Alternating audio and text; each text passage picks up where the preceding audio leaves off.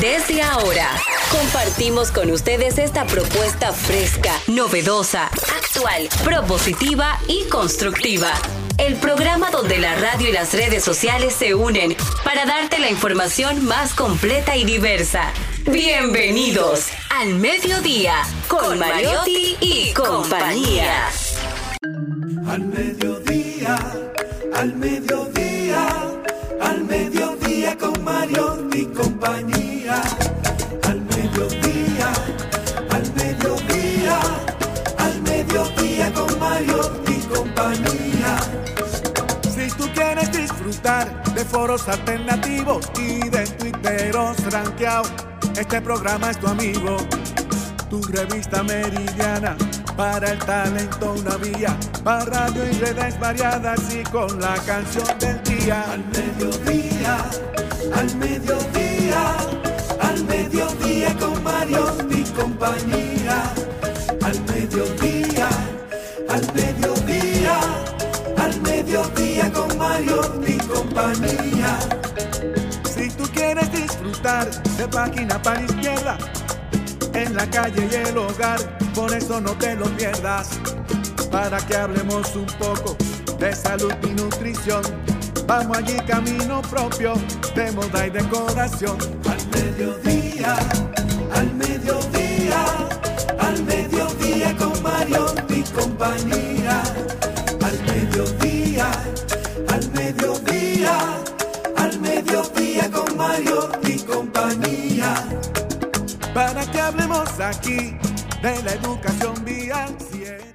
Buenas tardes a toda la audiencia del mediodía. Bienvenidos a este martes de información sin sufrición, el programa donde la radio y las redes se unen. Radio Red Pon Sable. Diversidad divertida. Yo soy la diversión de esa diversidad.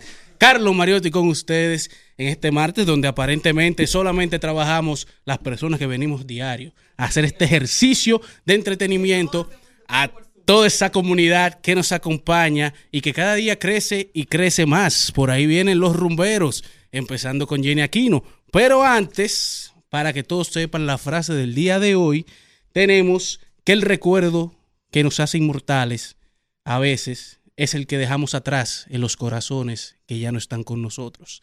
Jenny Aquino. Dios mío, ¿para qué deben darte el poeta del mediodía? Me encanta. Muy buenas tardes, señores. ¿Cómo están? Yo estoy feliz.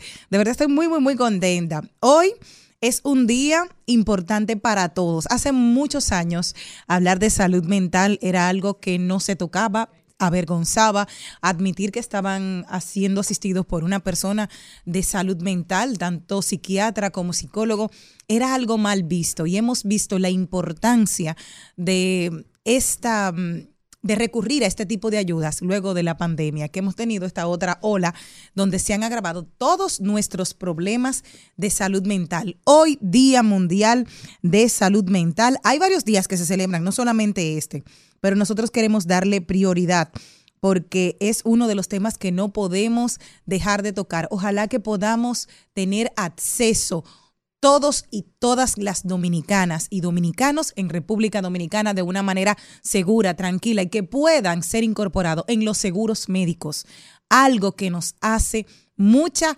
falta. Hoy también mundialmente se celebra el Día contra la Pena de Muerte. Mundialmente también se celebra eso. Y estoy muy feliz y quiero compartirlo con todos ustedes. Ayer compré unas tortuguitas. Estoy muy contenta. ¿Cuántas compraste? Dos. ¿Querías comprar cuatro? No, dos. Para que pusiera Leonardo, Michelangelo. Las cuatro tortugas ninjas. No, yo quería una pareja y les puse el, el nombre de dos Nobel de la Paz. Miguel Ángel y Rafael. Rigoberta, no, y Barack. Ya tú sabes. Ya, porque al final ellos van a la paz. Entonces van a dar paz, van a dar paz, van a estar ahí siempre felices. Qué, interesante. Mira, mira, mira, Todo mira. llegó ahí. Ah, para que tú veas cómo son los criterios de las personas, porque la gente, la gente anda vendiéndose, como dice Charlie Mariotti Jr. ¿Cómo? ¿Quién pensaría que esa niña iba a decir eso de dos premios Nobel de la Paz? que van a ir a compartir. No, pero me han dado muchísima alegría y pese lo que estamos hablando hoy, salud mental, es dos, em, dos tortugas que hace tiempo estaban, hace mucho me prometieron que me regalarían dos, pero entonces en ese momento me fui del país y dije, yo quería tener unas, unas, unas mascotas y dije, unas tortuguitas. Ahora, ¿por Y- qué? Tortugas. Porque primero, no hay un animal más enfocado que ese. Cuando lo vemos y lo hemos visto en la vida real y ponemos una tortuga al lado de una liebre, entendemos que el conejo va a correr. Sin embargo, el conejo anda en su mundo y se distrae. En la vida real, la tortuga va lenta, pero llega. Y te enseña de la perseverancia. Pero Entonces tú dices que la tortuga, es como dicen en la calle, que no es el que más acelera, el que menos frene. Exactamente. Ellas van ahí, van. Entonces son súper enfocadas, pero tienen un aura a nivel espiritual y no lo sabía y empecé a buscarlo. Por si usted no lo sabía y quiere también tener una oportunidad de tener unas mascotas. Por la longevidad y sabiduría están asociados a esto de, de, de protección también y seguridad, ya que viven dentro de su caparazón, con una conexión a la tierra, paciencia y determinación, renacimiento y protección espiritual y también se utiliza como el amuleto de la tortuga que abarca todo el poder espiritual de esta. Así que ya Ahora, sabes. ¿te transmitieron eso las tortugas cuando llegaron a tu casa? A mí me transmitieron muchísima felicidad. Ya tengo una, algo en que entretenerme, a quien cuidar en mi casa. Dos, dos tortugas. ¿Cómo se llaman? Pregunta. Rigoberta y Baraka. ¿Por qué? por qué. Pobres tortugas. ¿Por qué? Porque son dos Nobel de la Paz y al final van a la par. Entonces, señores, con nosotros se integra el próximo diputado de la 3, Cristian Morel. Feliz y agradecido, Carlos, de estar aquí un día más en Al Mediodía con Mariotti y compañía. El programa que definitivamente es tendencia al mediodía. Su compañía al momento de comer o llegar a su casa. Sabe, Jenny, que a propósito del Día de la Salud Mental, yo soy un activista dentro de los círculos donde me muevo a favor de la salud mental, la paz mental, la salud emocional, el wellness, el mindfulness. Y como dice- ha dicho Celina en reiteradas ocasiones aquí, yo soy también de los que promueve de que todos tengamos un psicólogo, un psiquiatra, un terapeuta. ¿Ha ido usted a uno? de cabecera. No, yo no voy a uno, yo no he ido a uno. Yo voy de, ya de manera eh, mensual y, tri- y trimensual. eh, me toca. Hace unas cuantas semanas me tocó allá Muy donde me bien, verán. Pero yo sí tengo ya alrededor de cinco años de manera recurrente con mi psicólogo de cabecera. Y la verdad es que tú sientes el cambio cuando tú entras y sales de una consulta. Verdaderamente los psicólogos no te solucionan la vida, pero te equipan con las herramientas necesarias para lidiar con todo lo que te sucede en el día a día. Y me Y encanta creo que es muy importante. porque es una imagen tan linda que veía a través de, de un Reels que decían, nosotros vamos, imagínense lo que es una madeja de hilo enredada en la cabeza. Y el, el terapeuta tuyo va a eso mismo, a quitar esos nuditos y poder eh, hacer una madeja que tú la puedas tolerar. Y es maravilloso el poder decir, ah, por eso mismo he tenido y me he tenido acercamientos en diversas oportunidades de mi vida porque hay momentos en que tú no puedes solo porque estás dentro del problema. Y una persona que está en la acera de enfrente puede decirte, pero mira, ahí está salida de este lado. Y tú dices, wow, yo nunca la vi. Pero para eso, o sea que maravilloso, saludamos y a la, cualquier persona la fortaleza es poder pedir ayuda. verdaderamente y te ayudan a entender que la vida nos da lo que necesitamos y no lo que queremos. Así es. Yo creo que yo he ido al psicólogo, no tan constante como tú, es un error de mi parte, porque no hay que esperar tener un problema para uno asistir a buscar ayuda. La gente va al cardiólogo cada cierto tiempo a, a revisar cómo anda la cosa. Pero el mundo anda súper rápido. Nosotros tenemos muchísimas situaciones que ni conocemos de nosotros mismos. Pero también tenemos que enfrentarnos a muchísimas situaciones que no provocamos nosotros, que son el resultado de la vida de otras personas. Entonces, saber manejar todo eso es lo que nos va a indicar cómo vemos el mundo. Porque aquí se cae una botella de agua y se moja la mesa y yo la veo de una forma, tú lo ves de otra y Jenny lo ve de otra. Y de eso depende nuestra. Exacto. Y nuestra inteligencia emocional depende de cómo nos haya preparado nuestra historia y qué herramientas tengamos para ver, para cómo asimilar cada situación que nos pasa. Entonces, eh, viniendo de ti me sorprende eh, que lo digas, eh, porque eres un tipo muy discreto con tus cosas, pero eh, de verdad, todo el que tenga la oportunidad, todo el que tenga el acceso a acceder a un psicólogo todavía es muy difícil, todavía es muy costoso, todavía no están las herramientas para que la gente pueda acceder. Pero inténtelo, hay muchos psicólogos que dan sesiones gratuitas, pro bono, busque en internet, busque ayuda. Dime, Jenny. No, y que tú sabes Que que, que nos ayuda muchísimo. Una psicóloga amiga mía, Nelly, que ha estado ahí, porque el problema es que como tengo psicólogas amigos, no me puedo consultar con ellas. Entonces, tenemos una conexión muy chula, pero no pueden ser mi terapeuta en ninguno de los tres casos. Pero te enseñaban algo muy hermoso y es que dice, Muchas veces nosotros juzgamos a nuestros padres, nuestro entorno y todo lo que nos ha tocado vivir, pero a partir de hoy vamos a mirarlo con lo siguiente. Cada persona recibe unas herramientas. Imagínate que a Cristian le toque hacer una casita con clavos, a Carlos con serrucho y a mí solamente me den madera o cana y cada uno va a hacer una casita. No puedo juzgar la casa de cada uno porque lo hicieron con las herramientas que tenía. Entonces, volvemos a lo mismo. Yo estoy haciendo mi curso de gratitud, en estos días lo hice y, y recomendé el libro aquí de Marry Clau.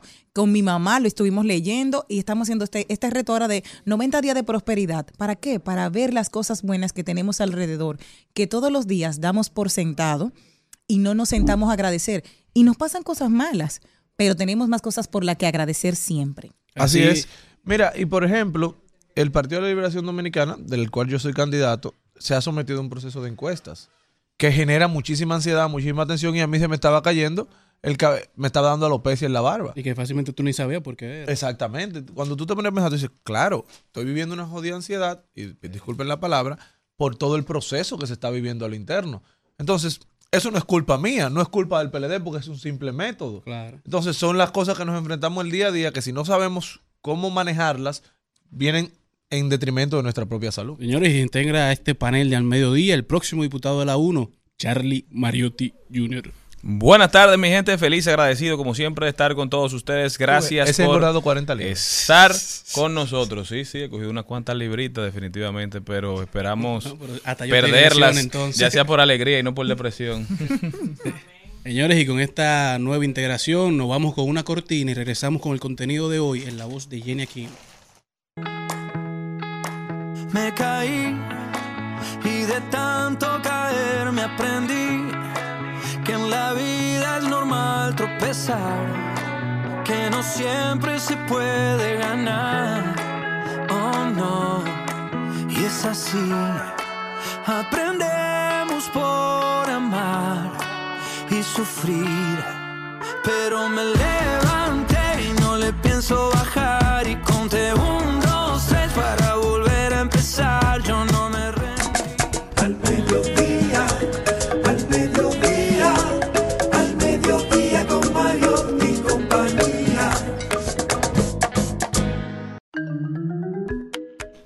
Una mujer que siempre anda enfocada el día de hoy. Tenemos a Mabel González, que estaremos con ella hablando de las novedades en el comercio electrónico. Tenemos nuestro segmento que les encanta. Ay, lo dijo, el más buen mozo de los Mariotti que anda de rosado. Si usted no lo ha visto, vaya a nuestro canal de YouTube al mediodía radio para que pueda ver al buen mozo con esta camisa. Parece el picnic del mediodía. Venga a verlo con cuántos cuadritos hermosos. Estará hablándonos de deportes, brecheo digital.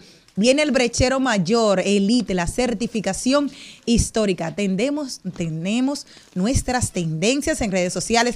Rodaremos por el mundo apasionadamente. Hablaremos de tecnología. Y de paso y repaso con Maribel Contreras tenemos a Techi Fatule, que el día de ¿Cómo? hoy, sí, para que sepan. ¿En vivo? Sí, y celebras la primera nominación al Latin Grammy como mejor canción tropical gracias a ese sencillo Que me quedes tú. Presentará su nuevo concierto el 14 de octubre en Hard Rock Café. Así que yo que usted no me muevo, si tengo mi comida al lado, busco el agua para ni siquiera pararme. Recuerde que estamos a través de nuestro canal de YouTube a través de todas las plataformas digitales. Y estamos en Rumba 98.5 para el Santo Domingo y el Distrito Nacional 94.3 Mambo, que yo lo estuve, cuando estuve en Punta Cana lo escuché desde allá, para la provincia de Altagracia, Higüey, Bávaro, Punta Cana. Y Premium, mi gente del Cibao, ese cibaeño que me va a sacar a mí a bailar un poquito de perico ripiao, nos escuchan a través de Premium 101.1 en todo el Cibao, Santiago, Moca, La Vega, Salcedo, Bonao y San Francisco de Macorís. Desde aquí, ¡mua! mis besitos Bermúdez. Bye. se puede ganar. Oh no, y es así. Aprendemos por amar y sufrir. Pero me levanté y no le pienso bajar y conté un,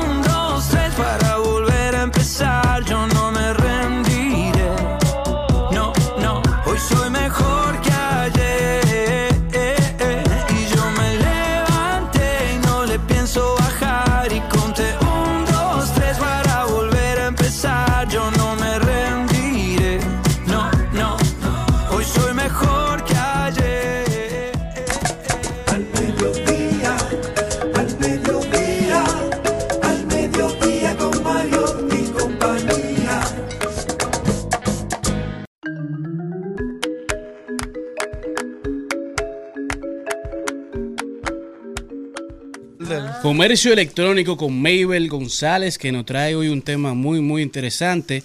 Novedades del comercio electrónico. ¿Qué hay de nuevo en este mundo y en esta industria digital, Mabel? Bienvenida. Feliz de estar aquí hoy, martes, contenta de verlos a ustedes aquí reunidos. Estamos como que en una paleta de colores similar, qué bonito. Cuando nos combinamos. No, como que pasteles. mentes que piensan Y igual, Malena anda creativos, azul también. así. Sí. Estamos lindos, estamos Somos del trío. Álvaro trajo la cortina en su casa, por eso no preocupa de él. Él está combinado con Charlene contigo. Álvaro, con yo lo lamento, pero desde que tú llegaste te han dicho de todo. No, pero yo traje el mantel de la mía. No, señores, valor, valoren las acciones de Álvaro, que es que está reciclando la ropa de su mamá de cuando era joven. Ay, No, Dios. no, es un buen ejercicio. Definitivamente que nosotros no hemos tenido suerte con los controles. Álvaro, cuando tú te digan eso, tú dices, tú te defiendes y dices, es que yo estoy tropical. Exacto. Claro. Mira la Entonces. Hoy venimos con muchas noticias. Tengo varios martes que no vengo, pero ya estamos aquí. Y hoy venimos con una noticia. Una de las primeras es que, señores, Amazon le ha gustado, el- le cogió como el gutico al Prime Day. Y hoy y mañana tenemos 48 horas de ofertas especiales para las personas que tienen Prime. Yo tengo un pique, porque hay tanta cosa buena y yo sin cuarto. Oye, yo estoy de esta mañana como quedando... Yo tengo el carrito lleno. Pero ¿qué es lo que es el. Prime Day? El Prime Day, o sea, ellos lo tomaron, la historia viene porque ellos tomaron ese evento para su aniversario número 20 en el 2015. E hicieron para los suscriptores de Prime, que es la suscripción especial, donde tienes envío gratis y muchísimos beneficios, y pusieron dos días de en julio, chulísimo, con muchísima oferta. O sea, precio, por ejemplo, un artículo de 100 dólares fácilmente tú lo encontrabas en 50 o en 30. Pero ellos quieren impulsar las compras y en víspera de las, de las celebraciones que tenemos, que comienzan en noviembre y en diciembre, con Black Friday, con Navidad, Cyber con Cyber Monday. Monday, pues ellos decidieron ahora en octubre, como cambio de temporada, vamos a decir, tirar dos días de más de Prime Day. Pero eso no solo pasaba el día de acción de gracias, como las ofertas y eso. No, sí, Sí, pero eso es pero- Cyber Monday. O sea, eso es general entre todas las plataformas digitales que, que son comercios.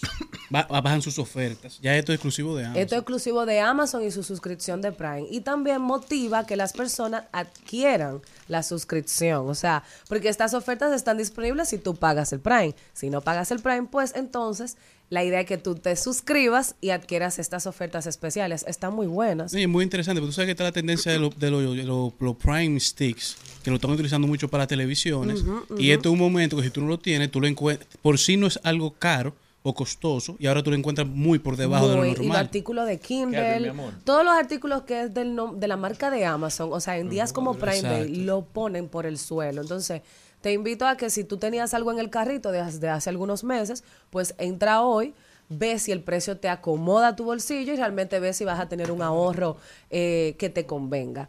También quiero recomendar, aprovechar este espacio para recomendar a una joven en Instagram. Ella es influencer.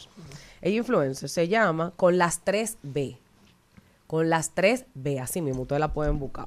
¿Por qué la estoy recomendando? Bueno, señores, ella ha creado un canal de difusión. Ella de por sí ya en los stories publicaba a diario cupones de descuentos en Amazon.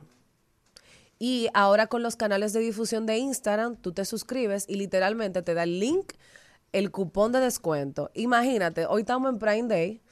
Con el Prime tú tienes ya un descuento de por sí de Amazon. Y con los cupones que ella ofrece a través de su, de su canal de difusión, te da otra oferta más. Entonces, artículos que te podían salir en 30, ahora te van a salir en 20, en 15. economía de, de Estados Unidos, que se dice que va a entrar en un estado de recesión. Ellos pensaban que no, pero con todo lo que está pasando en el mundo, probablemente ha bajado la demanda de bienes, de servicios, y quizá Amazon está buscando la forma de incentivar el consumo, Sí. dando más ofertas, porque a ellos lo que le conviene es que tú te mantengas en la plataforma, que tú le sigas dando información. Entonces, Exactamente. todo No, eso que- afecta, me imagino. Eh, ya las personas, eh, esto es estrategia de marketing, esto es mercadeo. Y Amazon realmente en este año, a inicios, con toda la competencia que ha surgido, donde ya las marcas están sacando sus propios comercios, usan los marketplaces para poder estar, pero no es que exclusivamente van a ganar desde ahí, sino que ellos ganan desde sus propias páginas web. Amazon lo que está incentivando sus mismas ventas. Ellos han tenido bajas, eh, acciones bajas en diferentes meses, tuvieron que despedir empleados, pero ahora para estas festividades tuvieron que contratar muchos más porque ellos saben que para la festividad de todo esto se va como que a triplicar, porque la gente quiere comprar, quiere comprar mucho. Entonces, aprovecha tu Prime Day hoy y mañana en Amazon. Segunda noticia. Sorry, Grincia, te doy la palabra ahora. En la segunda noticia, señores, Indonesia no quiere saber de los comercio electrónico a través de las redes sociales. No relaje. Desde hace como dos meses ya ellos dijeron, ellos hablaron y la- los miembros de- del gobierno de Yakarta pronunciaron que todas las redes sociales a partir de la semana pasada, 4 de octubre, debían cancelar el hecho de hacer una transacción por las redes sociales. Por tema de evasión. Ajá, un tema de nación. Y el más afectado, evidentemente, ¿quién fue? TikTok. Porque TikTok, con su TikTok Shop que hemos hablado aquí, quería impulsar, quería meterse en el mercado asiático a través de Indonesia. Y pues ya TikTok sa- sacó el comunicado de que ya eliminó la tienda en, en Indonesia, que lamenta mucho. Ellos no tenían de que el mejor rating. O sea, internamente en Indo- Indonesia ya las cuentas que estaban, o sea, las marcas que estaban, tenían la delantera por mucho, pero ellos querían entrar a la competencia y se les cerraron los, los caminos. Y Indonesia dijo que si el, 4, si el 5 de octubre encontraba una red social con un con una transacción de Claro, comercio electrónico disponible, iban a tener multas e iban a mandar a cerrar la plataforma por completo. TikTok decidió entonces cerrar para el país de Indonesia. Para nosotros tener una comparación, eh, ¿Indonesia es un país en vías de desarrollo como República Dominicana o está más adelantado? Indonesia está más adelantado. Está más adelantado. nosotros. ¿Ustedes Está más adelantado. Lo que pasa es que obviamente nosotros incidencias aquí como tal no las sufrimos porque no, no estamos tan directamente relacionados, pero internamente ellos realmente en comercio electrónico les va muy bien, déjame decirte. Y tienen sus propias plataformas como eh, esas mismas de AliExpress, Alibaba, con otros nombres que no sé pronunciar. Que van amarrados a Que toda la van cadena amarradas- asiática. Exacto. Y ellos compran mucho por internet. O sea, ni siquiera el- la República Dominicana es mercado de compras por internet porque no compramos por internet. No, por eso estamos hablando. de Compramos, eso. compra Miami por internet. ¿No entiendes? Porque los couriers casi siempre están, Son sede allá. son sede en Miami. Entonces, la República Dominicana no representa nada en, en el mapa de las compras por internet. No, porque Y- te digo por las facilidades que aquí podemos tener. Sin embargo, ahora, ahorita yo llamé por Instagram a una mira, ¿por qué no me han mandado el maquillaje? Dice, pero ayer le mandamos la factura. Pero Dije, es que no ahí, lo vi. ahí- ahí y en- y cosa de cinco minutos tú le estás estaba haciendo un- una interacción de comercio, pero con una tienda física. Ya aquí es directamente en la plataforma.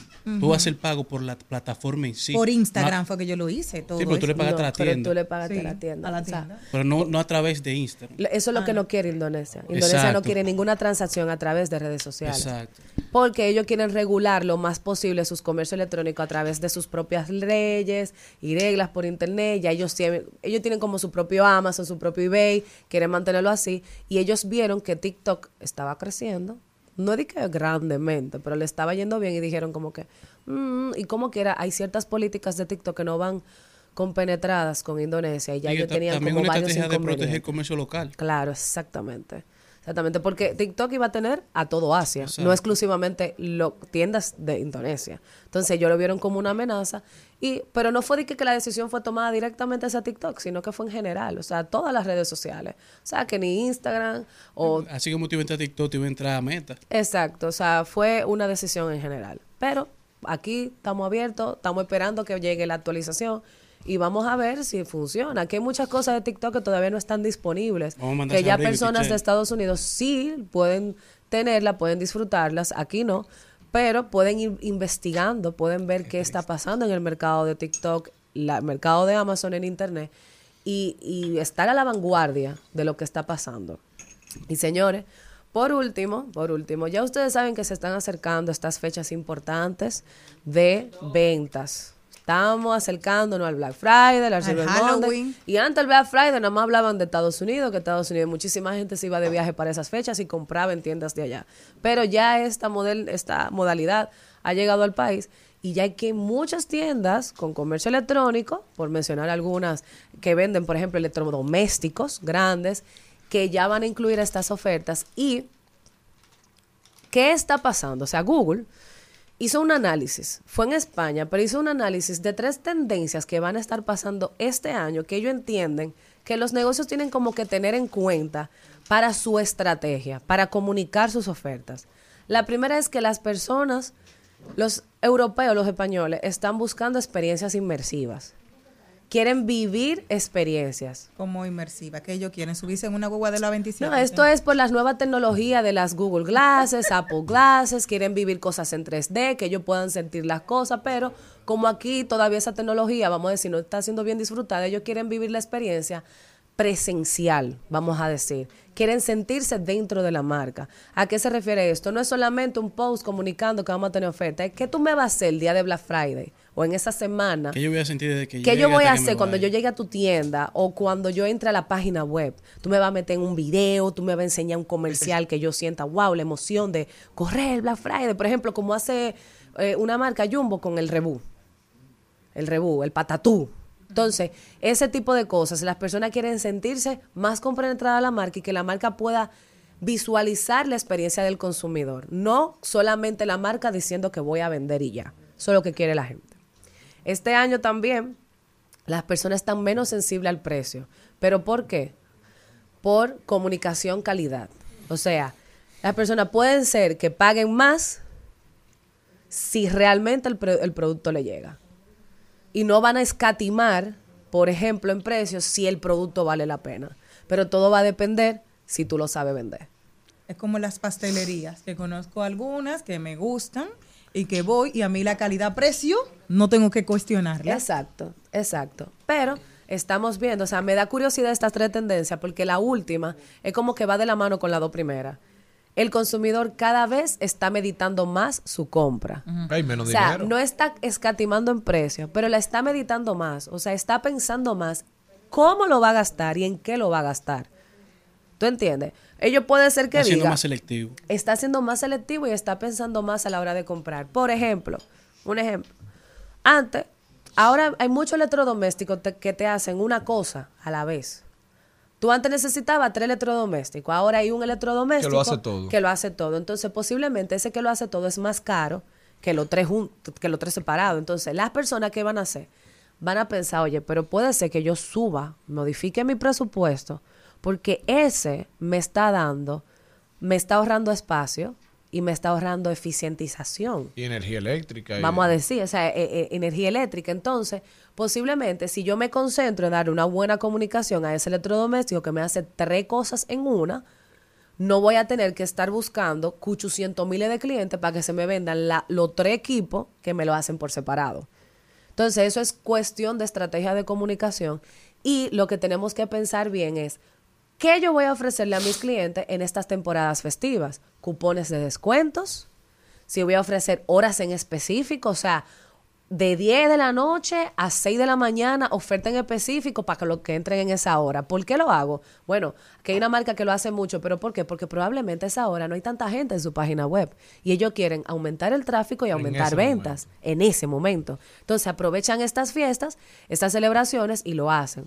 Entonces son ese tipo de cosas y tener en cuenta en Black Friday hay muchas cosas en ofertas, pero en Cyber Monday se concentra en tecnología. Entonces posiblemente esa tecnología, ese, ese smartwatch, ese, esa tablet que tú querías en el Black Friday tiene un precio cómodo, pero en el Cyber Monday va a estar mejor.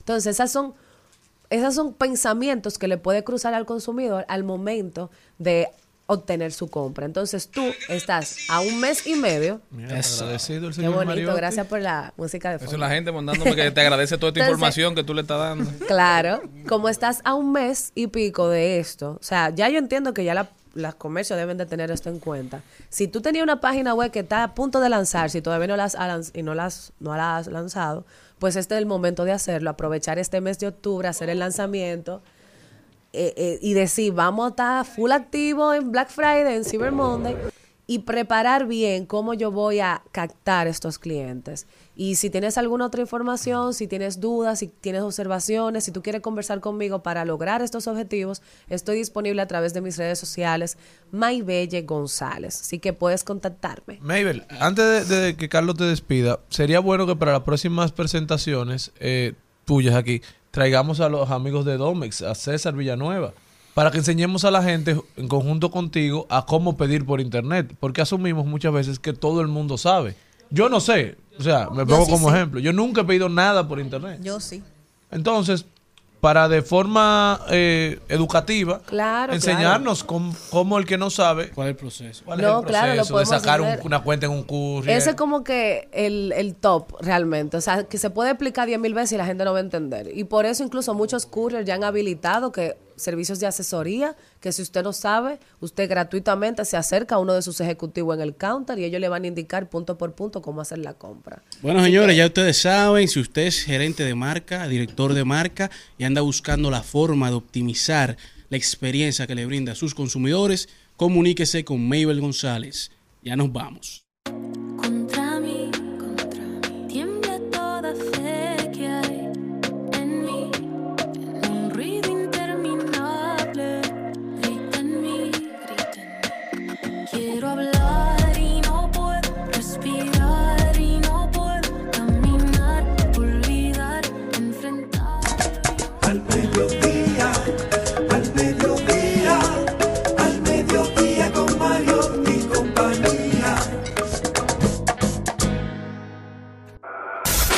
En al mediodía. ¡Ay! Lo dijo. ¡Ay!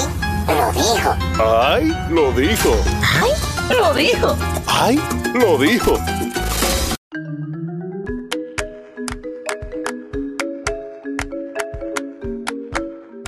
¿Y quién habrá dicho algo que valga la pena repetir? Una gran realidad, a ver si a ustedes le ha pasado en algún momento, dice, me casaré con la persona que pueda ir a un evento familiar conmigo y que saliendo de ahí aún me siga queriendo. Digo, porque después de conocer a la familia no quieren saber de la gente. Señores, va a decir, ay, era muy flaca, ay, era muy gorda, ay, comía demasiado, ay, no, Señores, eh, ustedes han visto el mucho". video de una boda como en la India. Bueno, en la India no puede ser porque es en español. Que la mamá dice, te llevaste a mi hijo. Oh. Y empieza a ¿Ustedes no lo han llorar, sí. ¿Y qué pasa? Bueno, yo fui a una boda este fin de semana que fue casi así. La mamá. ¿En serio? Deje. Si me están escuchando los novios, discúlpeme, pero si yo no hacía te cuento hasta me moría.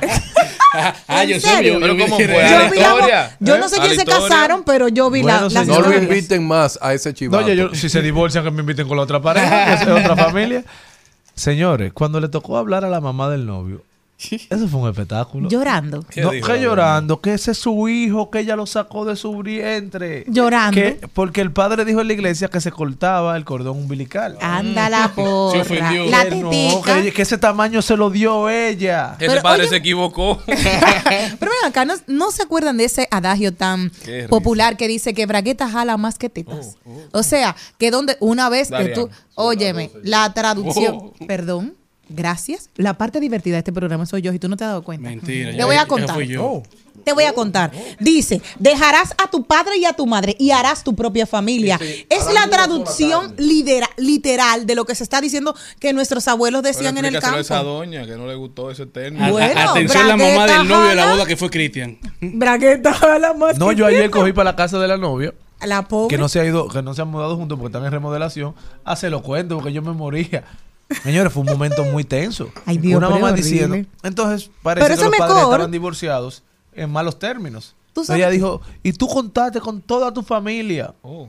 Con tus tíos, con qué sé yo qué. Hizo un show la doña. Cuando le tocó hablar al papá, el papá dijo, ya está todo Mi dicho. mamá, me, mi mamá me dijo Nada algo más así. Porque Cuando tú te casaste. No, porque como yo nací de 11 libras y media y fue normal el pacto, yo maté La a mi mataste. mamá. Entonces mi mamá cada vez que dice, pero muchacho lo parí yo con dolor. Entonces yo creo que doño sentía dolor. Tu mamá no es enemiga tuya, chepa. Para que sepa. Pero es verdad, mira, para tú invitar a una pareja a algunas reuniones familiares, tiene que tener uno ya mucho, mucho, Y mucho explicando en el vivido. camino. Porque Y haberlo conocido por parte, que hay unos... Pero, vea, que ¿cómo tú llevas a una muchacha que tú, cono- que tú te conociendo a ver a Paparepa? Di que, di que Sandy recién llegado. Sandy no es un espectáculo. No, Sandy recién llegado. Tú, escándalo, oye, muchacho. tú que eres un hombre cristiano. Papá, ¿qué tú te dedicas? No, yo lo que recojo es peseta. en, en Italia. En Italia. Una muchacha que, conservadora que tú estés conociendo, ¿cómo tú le dices, vámonos para Puerto Plata? Yo te voy a presentar a mi familia. Y lo primero que ella encuentra Paparepa. es a don Paparepa. No, es que Oye, se llama cualquiera se Paparepa. devuelve. Paparepa, ¿cómo te fue, muchacho? Yo he tirado más patas que Chucky Chan. Que Chucky Chan. Mira, lo primero que yo nunca le pondría a una novia a mi familia en speaker.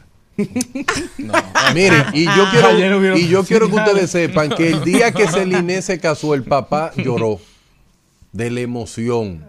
Sí. Y el día que Jenny se case, la papá va a llorar también. No, no, porque el papá De lloró y dijo, se van a llevar el amor de mi vida. sí. Sí, yo sé. Claro. ¿Y tú lloraste?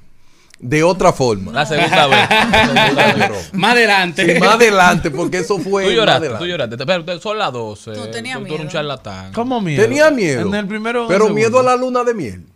No, señores, es un cambio que uno va a hacer de a, a convivir con una persona que no es tu Ah. familia. Entonces, honestamente, uno tiene como un frito en la barriga. Y es verdad que mi papá, cuando yo le dije que me iba a casar, lloró. Y me dijo Pero que cuando te casaste con René. Sí. ¡Ah! La segunda vez. Cuando yo me casé con mi esposa, mi mamá le dijo a ella, tú sí vas a pasar nunca trabajo. Ay, te el llevo primero. guindando del alma, le dijo. Así mismo es. Y uno Sí. a veces conoce personas que uno, la, la muchacha dice, ¿y tú estás con él? Ay, oh, pobrecito. ¿Quién más lo dijo? No, yo te iba a decir, este ahí lo dijo así muy particular. Todo- todo- Todos los lo dijo son de la cabina. Este, Pero, pero este ese año lo padre, vi. pero ese padre no debió decir eso Miren. en esa boda, porque es verdad, ese, ese es su hijo. Oh, pero ¿y ¿cómo el padre va a Este, venir? este ahí lo dijo es un poco cruel. El es un padre se poco levantó y cruel. eligió. el- ¿Quién el- lo dijo? Eso. El, el que lo dijo fue el ministro de guerra de Israel. Dijo lo siguiente, y eso a mí me dolió. Es una guerra total.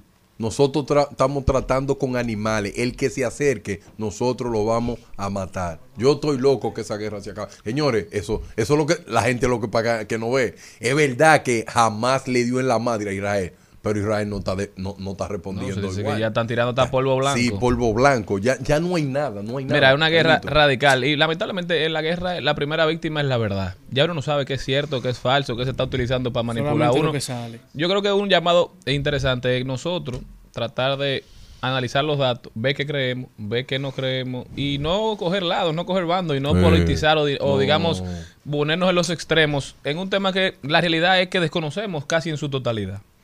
Así es, yo lo que apuesto, señor, yo siempre voy a apostar.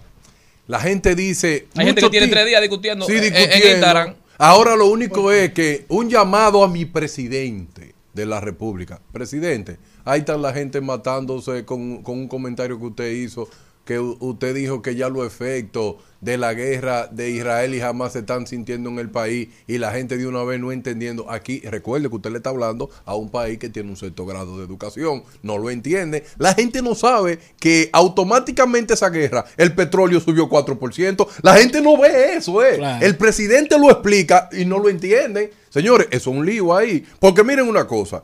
Ahora el pleito es Hamas e Israel. Pero ahí está Libia, Y está ahí está Hezbollah, Rusia. igual dirán. En cualquier momento, eso es como un favorito. Ahí están esperando eh, para tirarse un tiro. Señor, y otra cosa. Y usted lo ve muy lejos, Ustedes eso. Mm. saben que hay gente que le tiene miedo a morir.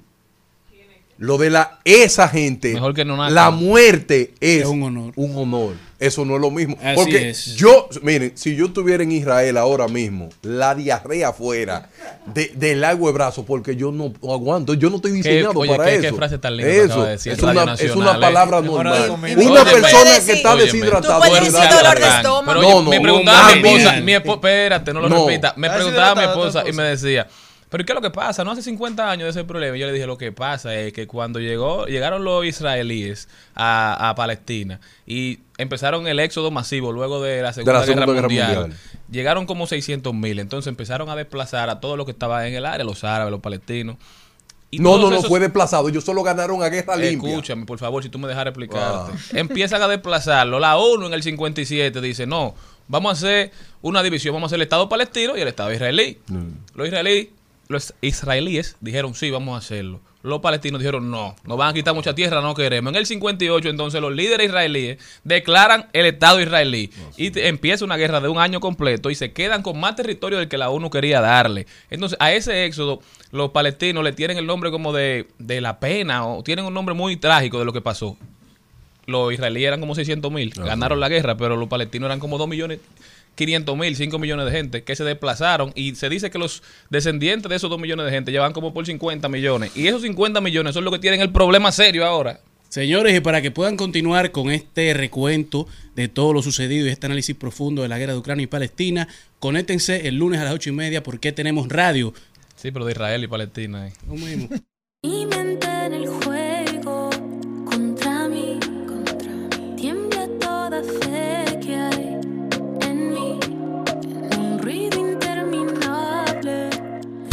Al Mediodía, dice presente. Dice presente el músculo y la mente. El músculo y la mente. Estamos en deportes.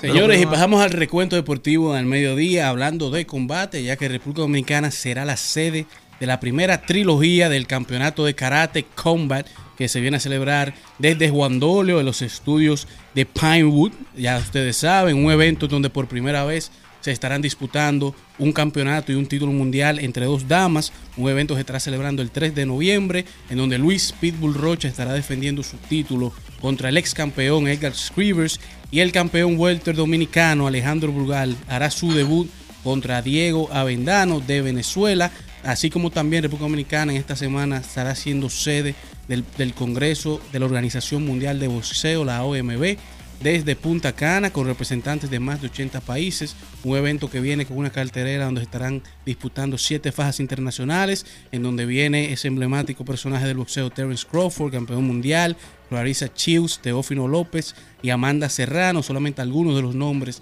de esas leyendas del boxeo que están participando en este evento, mientras que a nivel de fútbol la nueva sensación de España, la nueva sensación de la Liga de España y del Club de los Blancos, el Real Madrid, Josh Bellingham está con 10 goles en sus primeros 10 partidos, está emulando en muchos aspectos a la leyenda Cristiano Ronaldo y se ha unido a él, que fue el último en lograr este acontecimiento para el Real Madrid.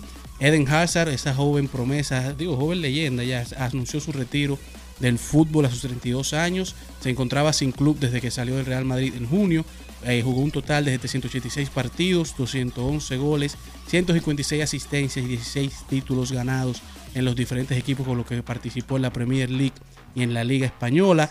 Es un prime, es un crack mundial. eh, fue capaz de regatear a defensivas enteras, convertir goles eh, geniales, artísticos, unas asistencias imposibles que lograba y regaló muchos momentos mágicos a todos los fanáticos del fútbol y ha dejado sin lugar a dudas una huella imborrable en la historia del fútbol y el fútbol europeo.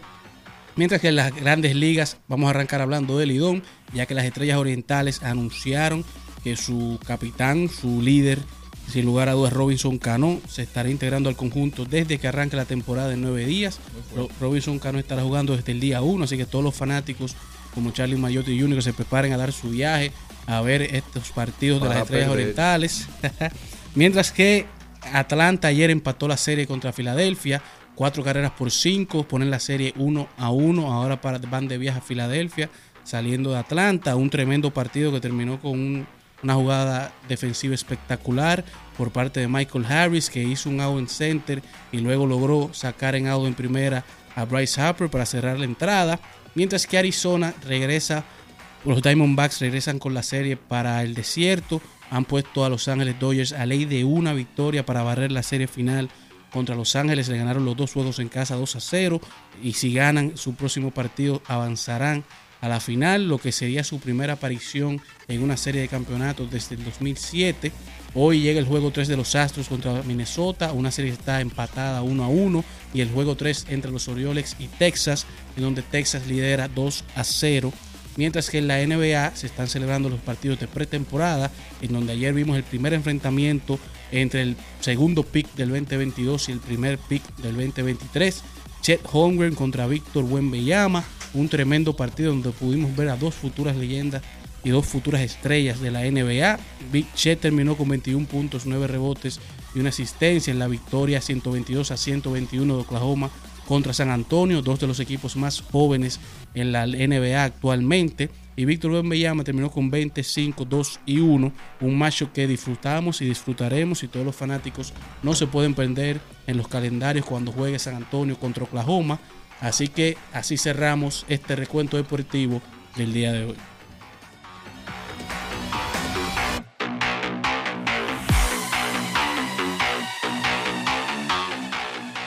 En Al Mediodía, con Mariotti, con Mariotti y compañía. Te presentamos Brecheo Digital. Brecheo Digital.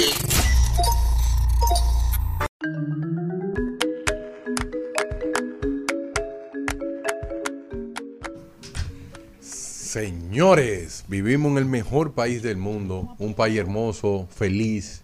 Y ustedes saben qué, yo sí me siento feliz en el día de hoy, Pero no solamente por el día de hoy, yo me siento feliz por lo que pasó el jueves en República Dominicana. Pero muchas personas eso lo dan por hecho porque no entienden estas cosas y yo soy un abanderado de la tecnología, soy un fanboy, soy un enfermo de esa área STEM. ¿Y qué yo quiero hablar? Que aquí parece que la cosa la dan por hecho y no se dan cuenta de un cambio trascendental que se dio en el ITLA. Logró una acreditación que se llama AVI. Esa acreditación lo que hace es que lo pone al mismo estándar que Stanford y MIT. Oh, tú sabes lo que un muchacho dominicano que se gradúa del ITLA, su certificado, tiene esa acreditación. ¿Pero de qué que se trata? Oh, se trata de que esta, esta acreditación lo que hace es que certifica tanto a los profesores, a los equipos tecnológicos que tú tienes, también certifica las instalaciones, que todo lo que esté ahí cumpla las reglas. ¿Y qué yo hice? Mi investigación para yo entender todo esto y hacia dónde eh, el cambio de paradigma que representa eso a todos los dominicanos que salen del ITLA. Y yo quiero decir, ¿quién fue que creó el ITLA? ¿Quién fue que lo creó el ITLA? Tú no sabes, Leonel Fernández. Leonel Fernández, gracias. Hipólito hizo algo, gracias. Danilo hizo algo, gracias. Pero en el gobierno de Luis Abinader se logró la certificación. Pero un poco de todo. Y cada uno de los directores, ¿verdad que sí? José Armando, que hizo el programa. Muchas gracias, señor, por hacer ese programa que permitió que el ITRA lograra esta certificación. Pero el trabajo también que hizo Omar Méndez. Para poder lograr todo esto, fueron paso a paso. Y yo me pregunto, ¿esto es tan simple? Ese, ese paradigma que ahora un estudiante del ITLA puede con orgullo decir, miren, yo estoy al mismo nivel de certificación y acreditación que un tipo de Stanford y MIT. Es un cambio de ¿Cómo va a paradigma. Así mismo es. ¿En la en carrera que son de software, ¿verdad que sí? La, la- la- la carrera también que es la, de la parte de mecatrónica, en esa parte. Tú sabes lo que tú salís de ahí y que tú salgas así con un opa opa, con, como los De tigres. hecho, te voy a decir algo. La mayor, eso tú lo sabes. La Sí. mayoría o casi todos los que salen del ITLA antes de graduarse ya tienen trabajo.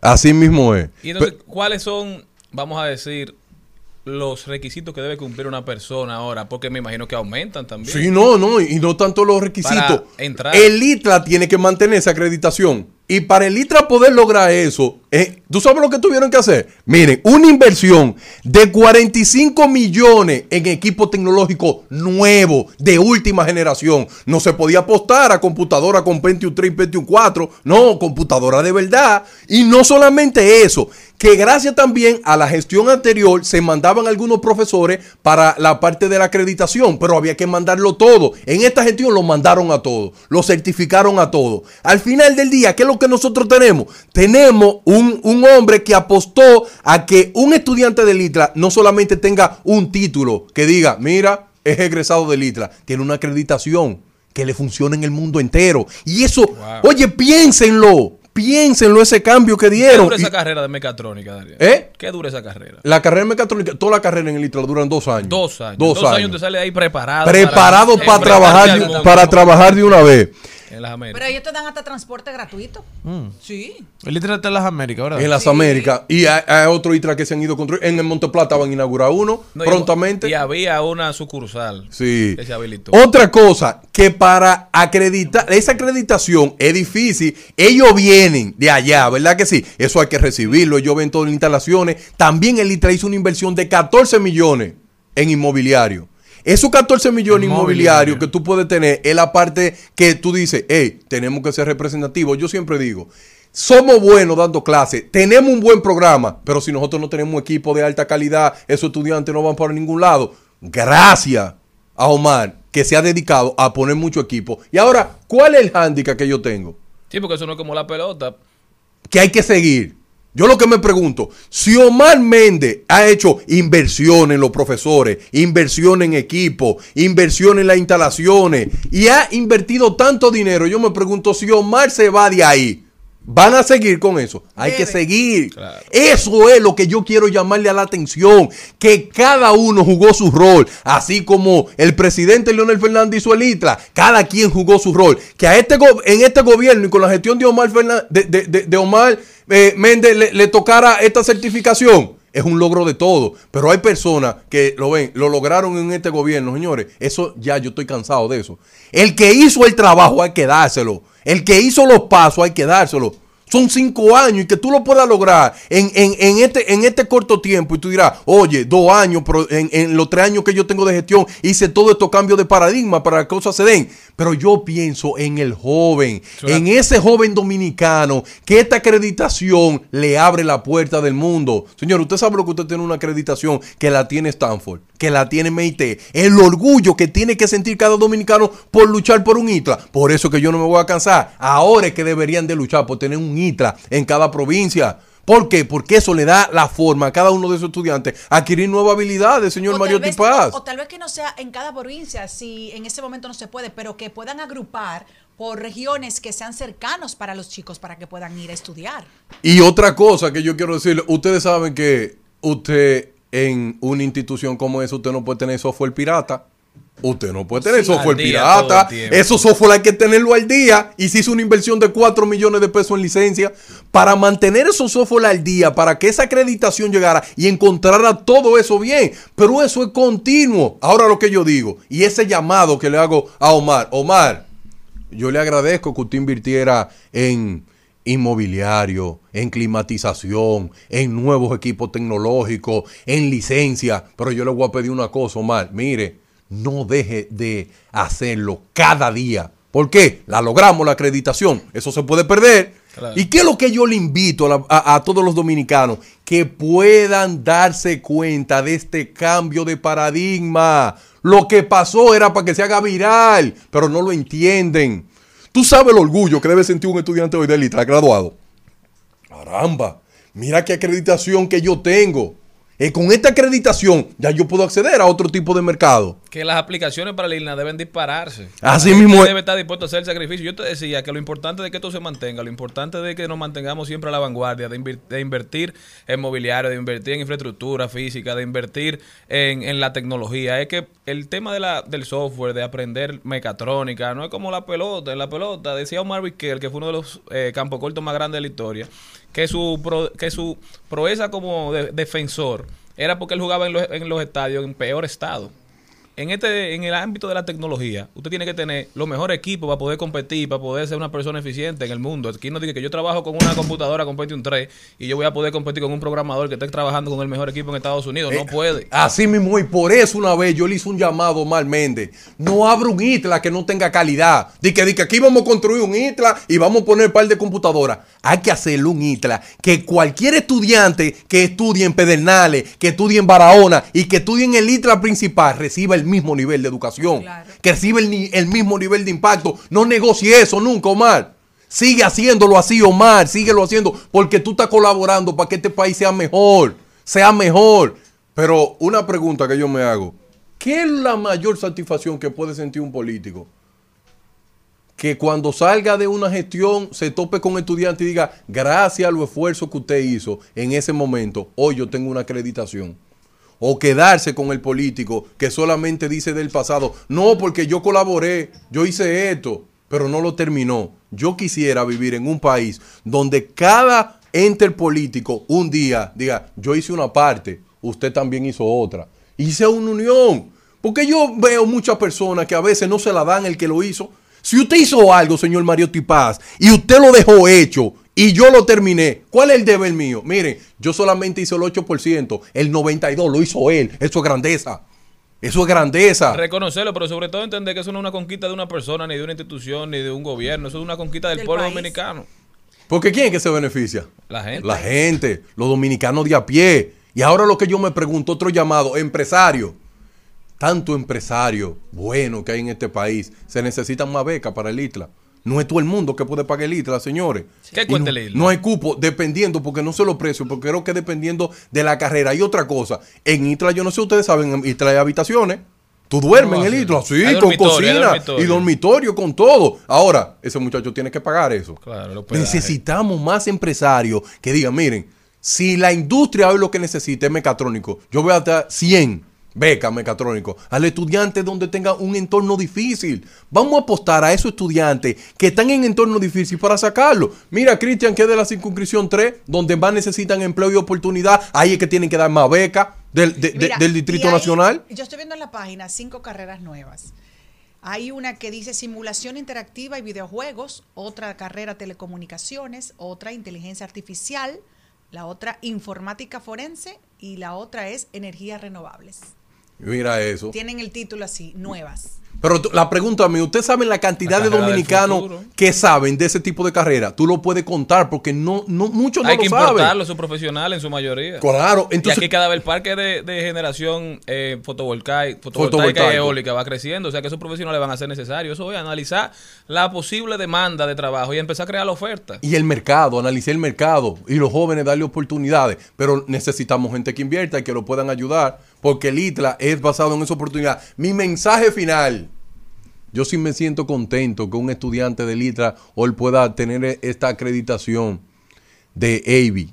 Esta acreditación te va a cambiar el panorama de tu conocimiento. ¿Por qué? Porque ese es un conocimiento certificado globalmente. En la última estadística hay 82 mil instituciones, ¿verdad que sí? Que han salido eh, con esta certificación y nosotros ser parte de ese top exclusivo, también eh, en el mismo nivel de Stanford, de MIT, fue una ayuda de todo. ¿Y qué es lo que yo le invito? Que esas cosas no paren que no sea de momento. Se lograron con la mejor tecnología, se logró con el mejor inmobiliario, se logró con las mayores inversiones. Que eso no se detenga. Por favor, señor Omar Méndez, le hago un llamado. Necesitamos más ITLA en cada provincia y necesitamos que la cosa continúe, que no se pare. No importa quién llegue, que continúe un legado donde el mayor beneficiado sea el pueblo dominicano.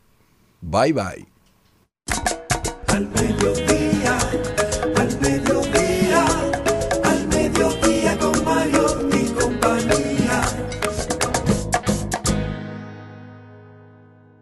Trending, Topics. Al mediodía con Mariotti y compañía. Presentamos Trending Topics.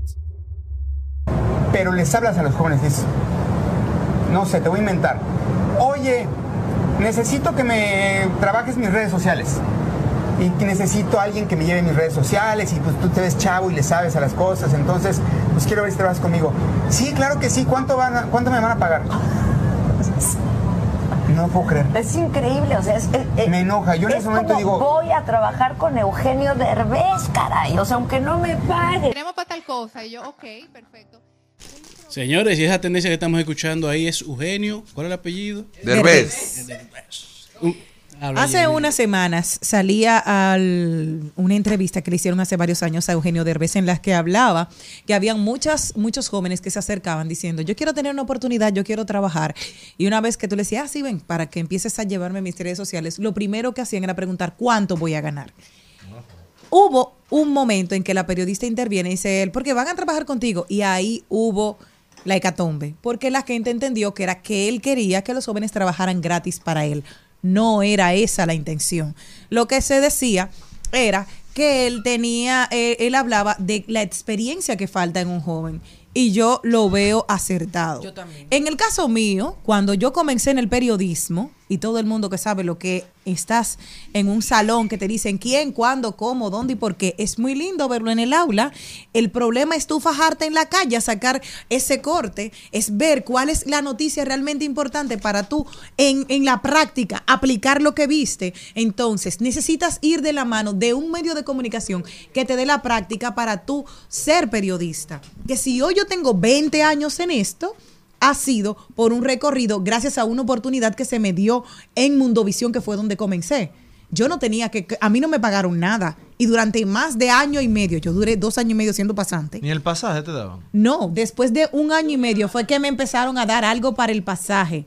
Pero era tanta la alegría. Muchas de las relaciones que hoy tengo yo es porque me vieron en ese momento. ¿Y cuánto te vale una relación a ti? Sí, pero Más que el dinero que te va a mandar. Sí, eso es lo que yo quiero un hablar. abuso. Es un abuso, Porque, Jenny. por ejemplo, eso. nosotros, Pero nosotros ¿cuánto ganaba un periodista hace Espérate. 20 años, Sí, pero, no es cuánto le pagamos. Después de me dieron dinero. Eh, Pero Jenny, sí. lo que yo quiero decir, yo no, no, no hablo de tu caso per se. Yo voy a decirte tal vez el mío, como en la época que nos, tocaba contratar pasantes. Esas personas tienen un gasto mínimo. ¿Qué hacíamos nosotros? Le dábamos los gastos mínimos, su pasaje y su comida.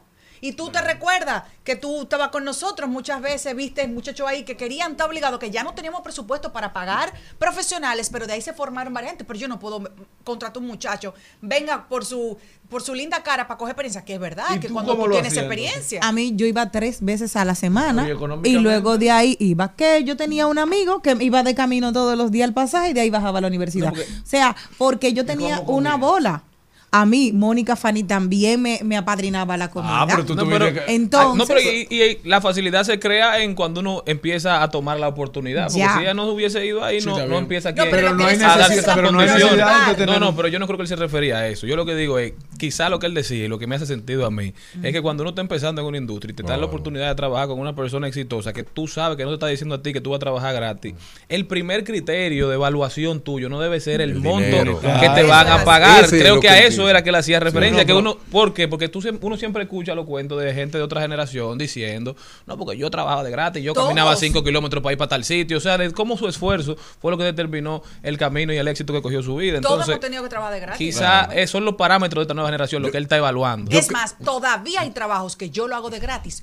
Porque primero tengo una relación Sí. con alguien que quiero darle mi apoyo. O segundo, porque a nivel profesional me conviene hacer ese trabajo. Miren una cosa, eso hay que verlo desde el punto de vista de cada quien. Por ejemplo, cuando yo terminé la universidad, a mí me estaban esperando.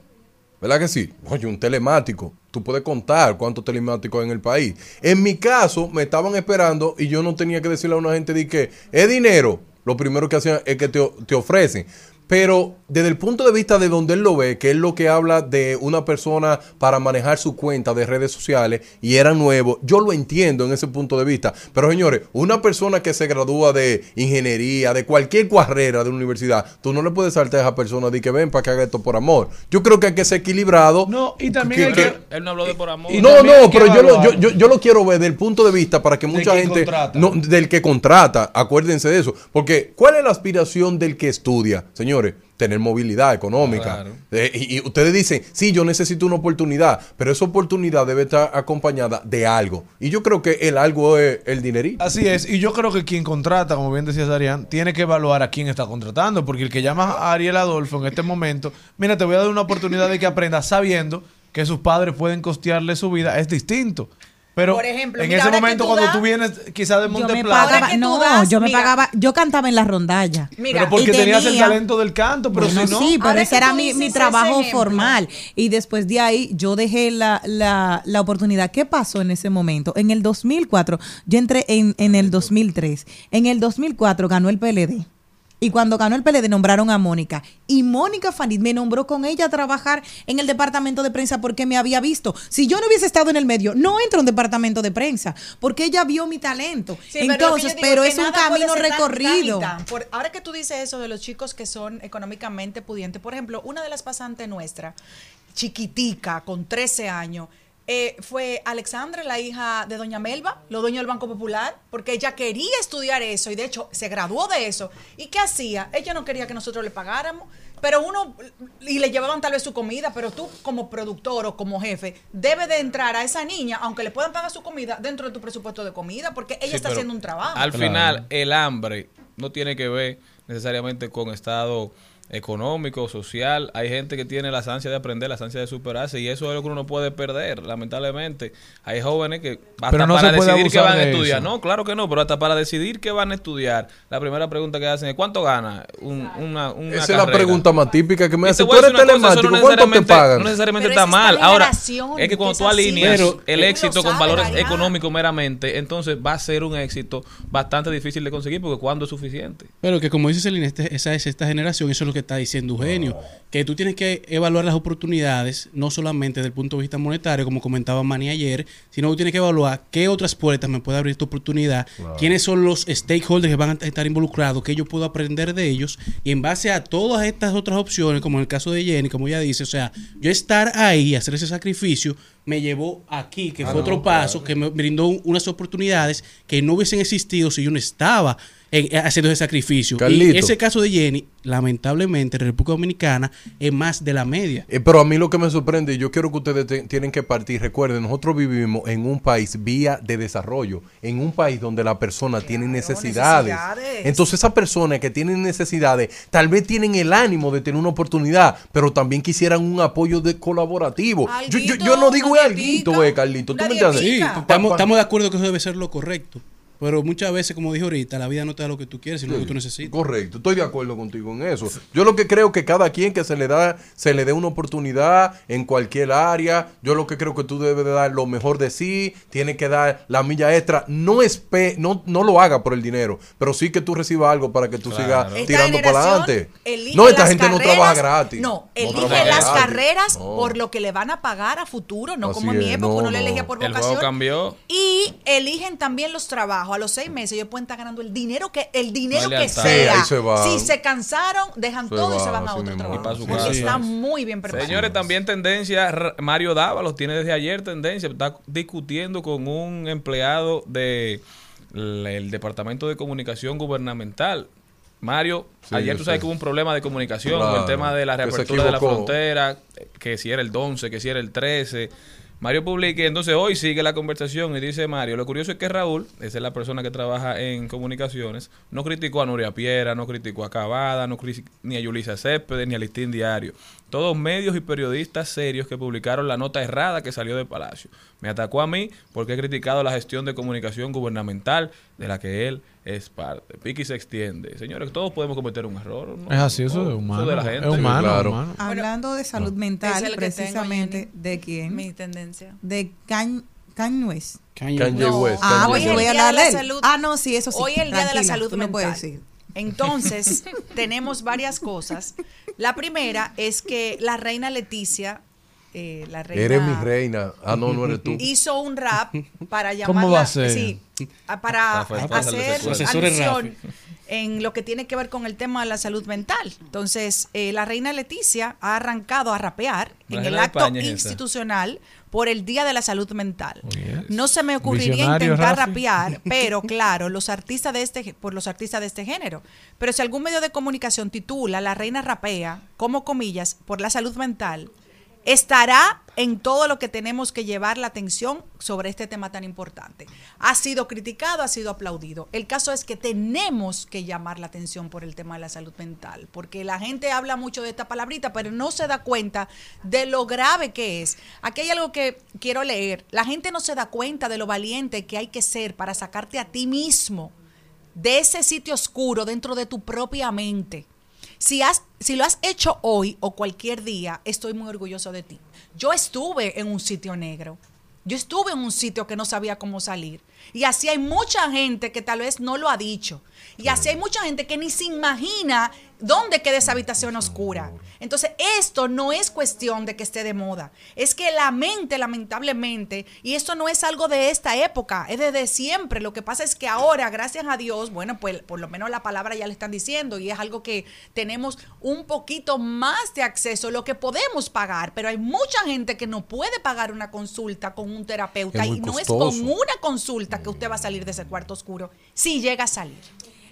Otra de las tendencias a propósito de salud mental es Kanye West, precisamente porque hoy salió hablando Julia Fox, que había sido su novia desde finales del 2021 y terminaron en 2022, que su relación era falsa. Todo fue para frontearle a Kim Kardashian. Ella dijo, contó en el nuevo libro Por el desagüe que el rapero solo la utilizó como trofeo y un arma contra Kim Kardashian, aunque aclaró que nunca firmó un acuerdo de confidencialidad a pesar de haber sido presionada. Así que es todo lo que ha estado el día de hoy hablándose porque, señores, seguimos, es una persona que abiertamente ha hablado de su salud mental, pero utilizar a otra persona, usted tiene más problemas por seguirle los pasos. Y otra tendencia que, me ha sorprendido que un premio Nobel mandó una carta.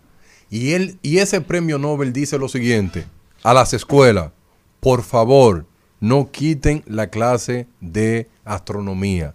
Él dice, sí, la astronomía es una materia importante para entender el cosmos y el universo. Eso lo está diciendo un premio Nobel, pero el que no entiende la palabra eh, astronomía va a decir qué disparate que está hablando este premio Nobel. Y tú sabes lo que me gusta de él, que él dice que a fines de septiembre la educación y cultura de España dice, bueno, muchas clases de astronomía las personas no le están poniendo atención y todo el mundo se está yendo por una vela. Todo el mundo solamente habla de STEM, de STEM, de STEM, de STEM. Y yo me pregunto, ¿y quién es que nos va a definir las cosas que pasan en el cosmos? Señores, miren, es verdad, yo soy un fanboy de STEM, pero uno no puede irse todo para lo extremo. Aunque yo soy medio extremista, premio La vida hay que tener balance. Sí. Así es. Bueno, otro que es tendencia es Romeo Santos y es que él ha dado inicio a la segunda parte de su exitosa gira Fórmula Volumen 3 en Estados Unidos.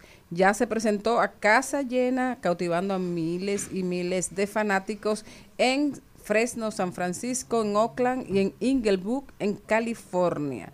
Desde el primer acorde, eh, Romeo demuestra el poder de su música y todo el mundo cae rendido a sus pies. El rey, Una vez señores. me amargué yo con una bachata de Pero ojalá y solo fuese una vez. El que escucha la tormenta acabó de terminar una relación. ¿Y te sanaste cuando A mí me gusta. Eh, te él sanaste pe- cuando se, llama, la canción, no sé si es así, pero la canción se llama El Perdedor, ¿verdad? Él Ya, ah, pero, pero bien. Esa, muchacho, cuando iba por la segunda estrofa, yo dije, no, no, pero, Pero qué. ¿cómo una gente qué- con Quítame problemas va a oír Sí. esas ¿Cómo? Pero tú eres un hombre infiel. No pero sino Claro, que me sentí en un momento determinado tuve un pequeño problema. Señores, pero la sociedad, la sociedad dominicana. No, no, que tuve un que, Óyeme. que me hicieron a mí. La algo. sociedad dominicana está muy triste. Sí, pero Todos no se- la oye, persona otra. Todos hemos perdido. Pero Sí. tú has ganado. Sí, para que Hay sepa, que ver por te qué. gané a ti, mi amor. Amén. Dios Y te a la bendiga. Leti, mira qué mujer. Pero, Eh, señora, el que no pudo ganar. cerrada. Oye, el que no Mira, pudo ganar fue Raymond. El país está de luto. Ay, Dios. El aspirante a diputado por la Ay, circunscripción Dios. número 2. Déjame hacer un llamado al país. de la República Dominicana está en huelga. Déjeme hacer un El llamado. país entero lo conoce, sin embargo, dice que no Farmacia, pasó una déjeme, encuesta. déjeme hacer, Eso eh, fue por lo, el, señores, el video que se, se filtró. De del que se iba. Sí, déjeme hacerle un llamado. Déjeme hacerle un llamado con esta cuña Farmacia GBC. Llévele una pastilla al señor Raymond. Al mediodía,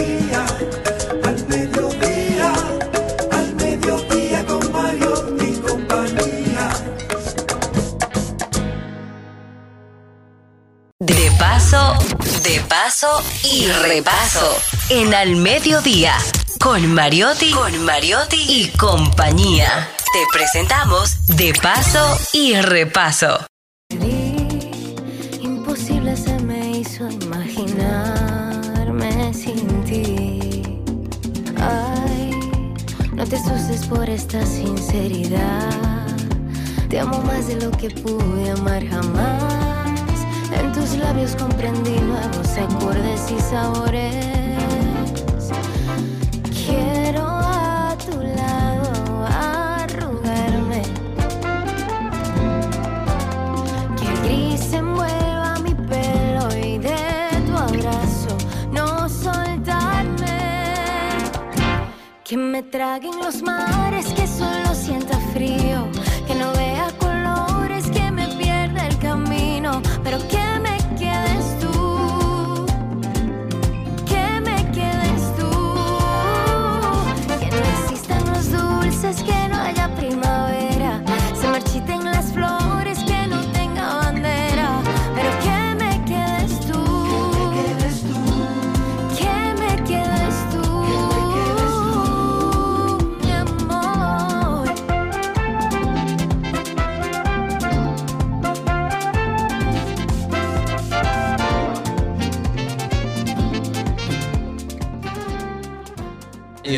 Ey. Bueno, señores, eh, estamos felices de recibir aquí con un fortísimo aplauso. Vamos a darle aplauso. Estamos contentos y, y orgullosos de Techi Fatule. Eh, tantas, eh, tantos talentos juntos, pero sobre todo tiene el talento de la energía, de la persistencia, de la capacidad de trabajo, de, de saber lo que quiere e ir, como dicen los españoles, a por ello. tus números hablan por ti. Bienvenida. Gracias. Tú, el día que yo me muera, que tú hables. Ay, Dios. Que sean muchos años, muchos, muchos o años. sea, bueno, si Maribel está viva. De- de- de- de- de- óyeme, déjalo grabado que con la tecnología se resuelve. Exacto, déjalo grabado y lo Inteligencia ponemos cualquier artificial. cosa. El que se vaya primero, pues. Eso está como. La otra habla. Techi, bienvenida. Gracias, qué bueno, muchas qué bueno gracias. tenerte aquí. Muchas gracias por la invitación. Contenta de, de- de estar con ustedes, pero principalmente contigo, Maribel, que sabes y que recuerdo cuando empecé a tirar canciones en eh, que nadie las escuchaba, que estaban en MySpace. Yo iba donde Maribel a enseñarle todo y que me dijera su opinión y todo eso. Así que tú que has visto el, el crecimiento, eh, para mí es muy importante que todavía estés brindándome tu apoyo. Wow, me vas a poner a llorar. No, porque es dando y dando, tú sabes. Ahora si tú te mueres, voy yo. Señores, eh, Techi, tu primera nominación al Grammy, vamos a empezar por ahí. Porque la verdad me, me produjo gran, gran emoción esto. Sí, eh, todavía. Un aplauso para No sé. Ustedes estaban hablando mucho de eso, no se callaba y ahora que yo llegué. Está tímido, ¿Qué está pasó? tímido. Lo que Porque pasa- Raymond perdió se puso Es que él triste. te oía en MySpace. Él te oía en MySpace. Eh, Un hombre que gana. de calle. que en el Solo. Distrito Nacional. Mira, Oye. es el próximo ministro de Educación. Para que lo Ay, sepa. qué bien. No, independiente. Ah, pues está bien. Me llama para cultura, cualquier cosa. Digo, no, no. Yo no quiero política. Eh, Maribel, sí. eh, mi primera nominación. Estoy todavía desde ese día con una energía high, bien high, que me tengo que tomar una melantoninita para dormir, porque esto es algo con lo que yo he soñado toda mi vida. Eh, porque es la premiación para los músicos más importantes. O sea, eh, eh, son tus, tus compañeros, tus, tus iguales, los productores, los arreglistas, los músicos que, que votan, que reconocen tu trabajo. Entonces, para mí es muy importante porque también fue un atrevimiento hacer eh, este merengue, eh, explorar un sonido que yo no, no había explorado y, y creo que como también una validación a mí misma de porque me siento muy orgullosa de, que como tú dijiste al principio yo nunca he soltado yo siempre he sido como los caballos mirando para adelante y estudiando y tratando de mejorarme cada vez tratando de ofrecerle al público otra cosa.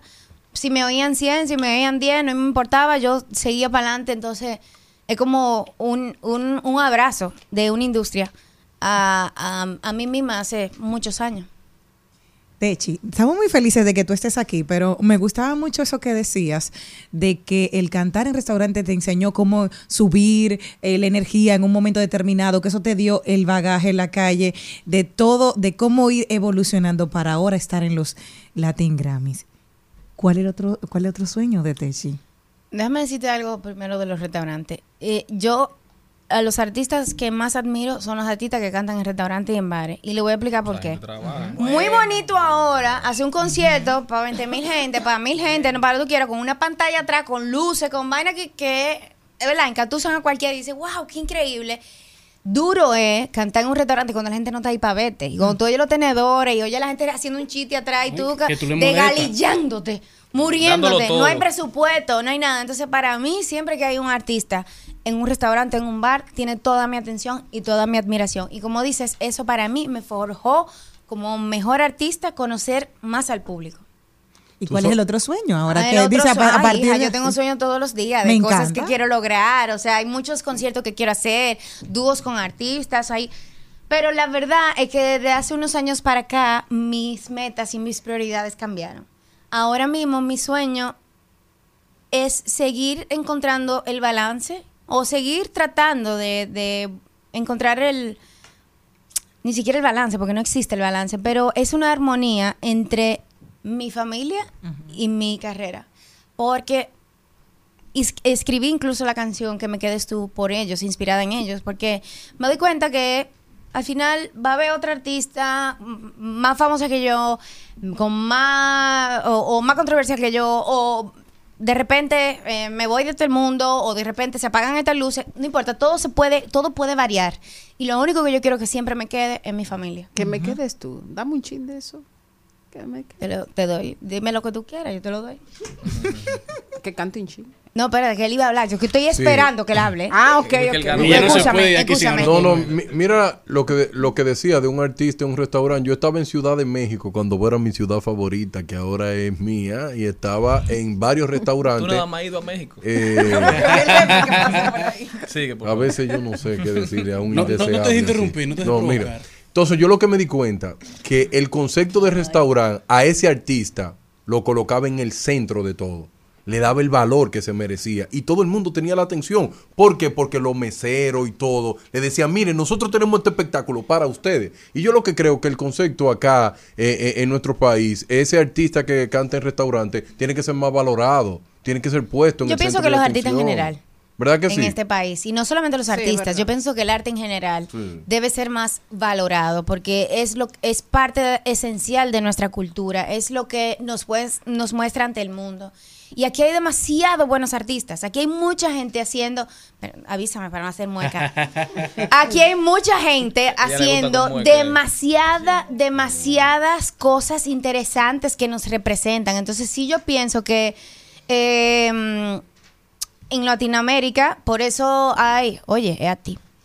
En países pequeños, como por ejemplo Puerto Rico, donde una cani te llena un estadio de 15 mil personas, Bad Bunny también te lo llena, te lo llena Ricky Martin, pero también te lo llena el reggaetonero, también te lo, o sea, hay espacio para todo el mundo y Puerto Rico probablemente tenga que, no sé cuántos, 5 millones de personas, eh, no sé, pueden buscar Ahora esos es datos. muchísimo porque Tú se eres astrónomo, así que ayúdame ahí. Sí. Y en República Dominicana habemos 11. O sea que yo pienso que... Mal que- contado. eh, mal contado. Y Yo pienso que... Oye, 11 con, con la bachata pegada en el mundo. El merengue en los primeros lugares de- de- del Billboard. El mambo. Con el mambo a todo lo que da y el trap y el dembow a todo lo que da. No, y otros artistas vienen aquí a buscar cosas. Totalmente. Han venido. No, que y se meten a los barrios y nadie sabe. Sí, pero Celine, yo quiero pero- que ustedes recuerden que nosotros tenemos un sexto grado de educación a nivel general, no nos pidan tanto. Bueno, no voy a entrar ahí porque se nos va el tiempo. Hablando de merengue y de familia, ¿no quisieras hacer un merenguito con tu papi? ¿Con tu padre? Sí, me, me encantaría compartir eh, con mi papá. ma- a- aca- hicimos una canción en diciembre pasado para un proyecto muy bonito que es un, un cover de Rosa Blanca. Eh, lo que sabes es que yo he venido de una, de una familia de artistas y siempre he tratado de, de buscar mi espacio. Por eso no he hecho más cosas con mis, mis padres o, o mi padre que es cantante. Eh, no porque no quisiera y, y- ni no, no me encantaría, pero era una, una forma de encontrar o que la gente eh, entendiera mi propio camino y no necesariamente eh, por mis padres. Entonces, por eso es, he respetado mucho eso en mi carrera, pero definitivamente sí me gustara. ¿Sabes, Techi? Yo tengo la percepción de que los artistas en sí, no importa el tipo de arte, son metódicos. Entonces, tú tienes un tipo de ritual, o sea, ya sea cuando tú vas a un evento o para mantenerte productivo en el día a día, como cuál es, tú eres una criatura de tus hábitos.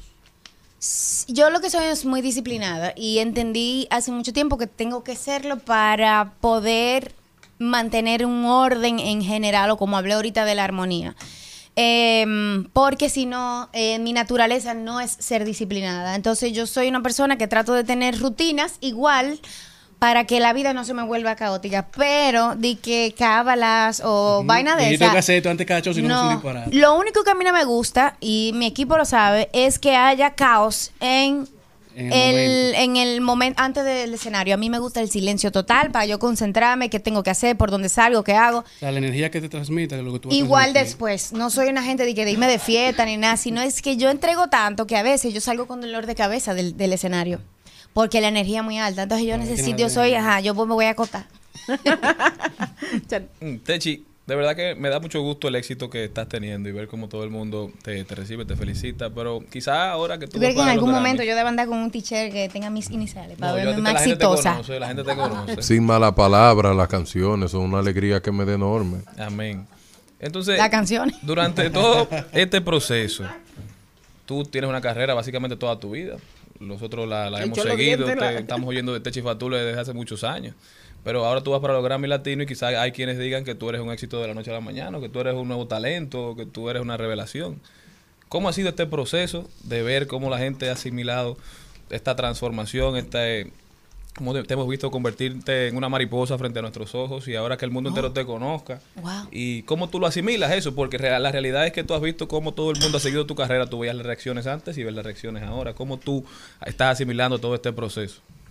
Yo hace mucho eh, trato de no ver las reacciones que no llegan a mí directamente porque así como un día la gente celebra contigo, así la- a- otro día la gente puede burlarse de- Claro. de, Sí, sí, de de tu no fracaso o de que no te va bien. Entonces, si yo aprendí a protegerme mucho, ahora sí te puedo decir que lo más bonito que me ha pasado de todo este proceso de los Latin Grammy es que no importa dónde yo vaya, siempre hay alguien felicitándome. Ahora mismo la señora que estaba limpiando el baño donde yo estaba desayunando, se le aguaron los ojos felicitándome. El seguridad del mall donde yo estaba ayer me estaba felicitando. El delivery que fue a mi casa me estaba felicitando. O sea, no, no hay sitio donde yo vaya que no hay una persona que se alegra Claro. de lo que me haya pasado. Está muy Y entonces, a, a eso me da eh, eh, ganas de llorar, porque para mí eso es lo, lo más importante. Yo a veces obvio comentarios, a veces hasta lo positivo, para eso mismo, para protegerme, Claro. porque yo he sido una persona que siempre he estado expuesta. Entonces yo eh, hace mucho me, me protejo, pero ahora em, lo puedo palpar, porque no importa dónde yo voy, me felicitan. Y, y para mí eso es lo, lo más lindo y lo, con lo que yo me quedo. Claro, disfrutarlo. Tienes un... Maribel está llorando ya, señor. Ya yo estoy llorando. Así está. Tenemos récord, yo creo. Yo creo sí de llore, de, de, de Es muy emocionante eso para mí, de verdad. Eh, la gente de, de la vida ordinaria que se para para saludarme, porque a veces uno cree que es las redes sociales, pero a Claro. veces el que tiene más ganas de comentar cosas negativas lo hace en las redes sociales y el que quiera cosas positivas no tiene tiempo para hacerlo. Exacto. Sin embargo, la gente en la calle cuando me agarra y me dice, a veces no saben ni qué Es premio genuino. es, pero se enteraron que soy nominada para algo internacional y me felicitan. Y que no tiende a enfocarse más en lo negativo cuando lo positivo es más. Así es. Mira, eh, eh, tienes eh, tantos proyectos juntos. Tienes un nuevo disco que viene ahí y tienes un concierto. Tengo un concierto este sábado. Sí, y yo digo que más que un concierto es como una celebración. ¿Cristian te va a llevar? Seguro. Cristian, ponte en eso. Eh, Y el que venía es, una, aquí. es una celebración a, a- a mis años de, de carrera eh, y mis años de, de- de persistencia y de mantenerme enfocada en lo mío y cómo ahora se me están abriendo tantas puertas a nivel internacional y a nivel local también, porque siempre va a haber gente que nos que yo soy para ellos yo soy nueva, y eso no, no importa. Dios eso- mediante. No, Eso es buenísimo. Va a estar siempre creciendo. Hubo una jeva que trató de hacerme un bullying, de que haciendo de que en la calle, preguntando a la gente, de que tú conoces a Techi. Y la gente dice que no, no. Y le dije, ah, pues gracias, porque ahora me conocen. Claro, Entonces claro. me hiciste un favor. están haciendo con nosotros que le están preguntando a la gente si nos conocen. Dale la gracia, porque al final Sí. esa gente va a decir, déjame ver quién es esa. Amén. Oja- Dios, Dios Eso, es hacerle, eh, hacerte promoción gratuita. Eso es promoción, Así es. claro. Es. Entonces, eh, el sábado eh, para mí es más que un concierto, porque eh, yo siempre hago un concierto grande al año, pero esta vez es un reconocimiento a mí misma de que no nunca solté. Y entonces voy a celebrar con eh, todas mis canciones de, que he lanzado en estos 10 años. Y lo voy a hacer por etapa, porque he tenido etapa de balada, he tenido etapa de acústico, pop rock y ahora estoy en lo tropical. Entonces, eh, quiero seguir eh, variando y que la gente no se espere con qué vengo. Entonces, este sábado celebro en Jarro Café, sábado 14, en Jarro Café a, a partir de las 8 y media de la noche. Techi, si en esta cabina yo creo que ha habido un seguidor de tu carrera, yo puedo asegurar que soy yo. Por eso tú vas el sábado. Sí, seguro. No lo sabía, pero ahora me entero. Eh, me chocaba mucho en algún momento de tu carrera que decías que tu concierto más importante era el de San Bill. No sé si lo recuerdas. Sí, pero para mí no fue ese. Para mí fue uno que tú hiciste en el Centro Olímpico. No sé si En fue el Teo Cruz. En el Teo Cruz. Que yo creo que fue en el momento que fuiste más subestimada de tu carrera y se llenó casi el, el estadio y de verdad fue una presentación súper, súper especial para los que les gustaba, eh, y le gusta esa música. Ahora que la vida te pone en otro escalón, en una montaña súper más importante, que ha sido un brinco, aunque ha sido muy trabajado, y los que te seguimos lo sabemos, ¿qué significa esto? O sea, tú has podido disfrutar, aunque con, quizás con mucho esfuerzo y muchas lágrimas, el proceso de, de vivir cada momento más importante de tu vida. Ahora te oigo hablar de Jarro Café y dices, es- va, a ser, va a ser uno de los conciertos más importantes para mí. Y es porque estás en un momento de tu vida Y estoy disfrutando el presente. Exacto. Exacto. Yo disfruto el presente. Y, y como nada más tengo la oportunidad, nada más hago un concierto al año, mi energía se enfoca tanto en, en ese concierto y presentar algo diferente para todo el mundo. Entonces, por eso, si tú fuiste al Teo Cruz, o si fuiste a San Bill, a o- San o Bill fuiste a- no, no va a ser el mismo concierto que ah, el año pasado, porque yo no soy la misma ni siquiera. Porque, porque lo que tengo que decir no es lo mismo tampoco. Y porque obviamente... Lo único que coincide en todos es tu familia apoyándote. Eso Siempre. no falla, líder. Siempre. Y el concierto con un poquito de stand-up comedy, que tú sabes que me gusta hacer la gente reír. Pero definitivamente sí, es, eh, es que yo, yo vivo mucho el presente.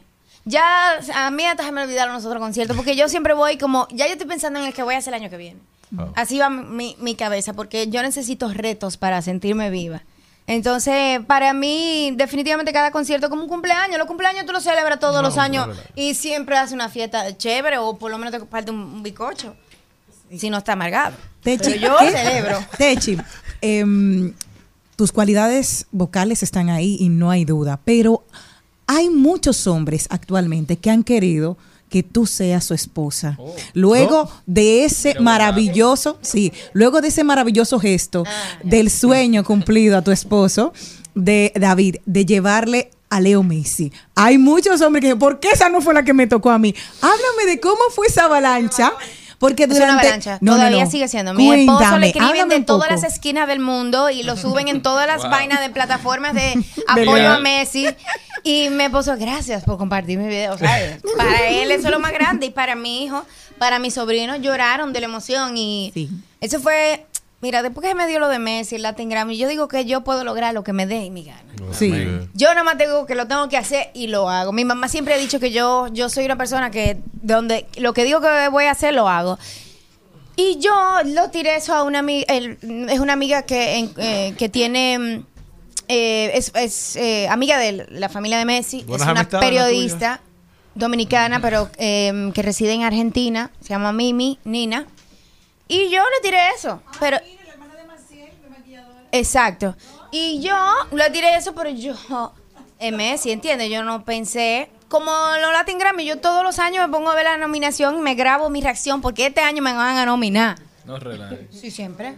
Siempre. para Incluso mí. tiene un meme de como haciendo De alusión que- a eso, sí, de, hace que, tiempo. ah, hoy, me, eh, en 2017, me nominaron y eh, pasaba. Entonces, yo siempre creo que las cosas son a dar. Entonces, yo lo tiré y yo sabía que se lo iban a mandar en algún momento. Y llegó, pero cuando llegó yo dije, no, espérate. Me empezaron, yo empecé a temblar porque Ay, yo decía, ¿y cómo no lo es un saludo de él jugando.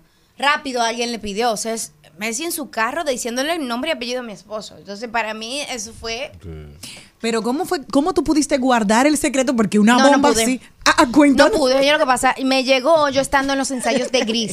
Ay, ay, imagínate. Javier, Carla y yo nos íbamos a morir. Y Ajá. queríamos que el ensayo se acabara para irme a mi casa. Entonces yo aproveché ahí y le dije a todos nuestros amigos y sus familiares que me mandaran un video felicitando a David para hacerle como un preámbulo, para poner la vaina sabrosa, porque no va a tirar el video de Messi ya. Entonces yo hice un video, preámbulo de todo, de ay, qué lindo, él se puso a llorar, todo, todo. Y después yo le dije, en el video le dije, y para que tú veas que yo hago todo por ti, pan, y le puse el video de Messi. Y cayó. No, él no se lo creía. Él pensaba lo que pens- piensa la gente en Twitter. Que le pusiste la que, voz. que inteligencia artificial. artificial. Tú pagaste por eso y yo, eh, eh, tú, para que te hicieran esa inteligencia artificial. Y yo, no, mi amor, es de verdad. Yo todavía no me lo creo. Y el pobre fue a- fuimos ahora a ver a Messi jugando y Messi no jugó. Ah, ya tú tienes tu saludo, ¿eh? No joda tanto. Tú lo ves por televisión. Mira, eh, ya Se tenemos encontró que con Zidane. pero eh, tienes en, en el bolsillo una nueva producción, trabajando para una nueva producción. Entonces me pregunto también. si también, de alguna manera, a, a lo- a los artistas jóvenes dominicanos, incluyendo a, a Pavel, les está yendo mejor después que se han puesto tropical. Eh, ¿Cuál será tu nueva propuesta musical? ¿Tienes Bueno, ya- definitivamente se me abrió una gran puerta haciendo merengue. Pero yo hice merengue hace 11 años. Para que nadie lo oyó. Pero yo hice- ahora que no se usa. Pero eh, yo siempre he coqueteado con el merengue y he hecho, hice, el- como te dije, el cover con mi papá. O sea, yo he hecho cosas. Pero el año pasado yo sentía que tenía que hacer algo alegre porque es que yo estaba en un proceso de crecimiento personal donde hice mucha terapia, donde hice muchas... eh, eh, cosas espirituales que me ayudaron a soltar muchas cosas, perdonar muchas cosas. Y yo estaba, como yo siempre digo, que ligera de equipaje, me siento mejor ahora, me siento más alegre. Y eso se refleja en mi música. No quería hacer algo triste, quería hacer algo contento. Entonces el dominicano cuando quiere bailar, pone un merengue o pone una bachata. El bachata es más, más dolor. Pone un merengue. Entonces yo sentía que debía hacer un merengue. Entonces estoy en esa etapa donde quiero seguir haciéndolo porque eh, hago, yo siempre trato con los discos de hacer universos, eh, de hacer un concepto. Y eh, creo que es el momento ahora. Bueno, señores, gracias, Techi. Gracias por venir. Gracias. maravilloso, maravilloso conversar contigo. Muchas gracias. Y el sábado, ya ustedes saben, en Hard Rock. Yes. Nos vemos por allá. Cristian no va a comprar la boleta. Sí. arrugarme. Que el gris mi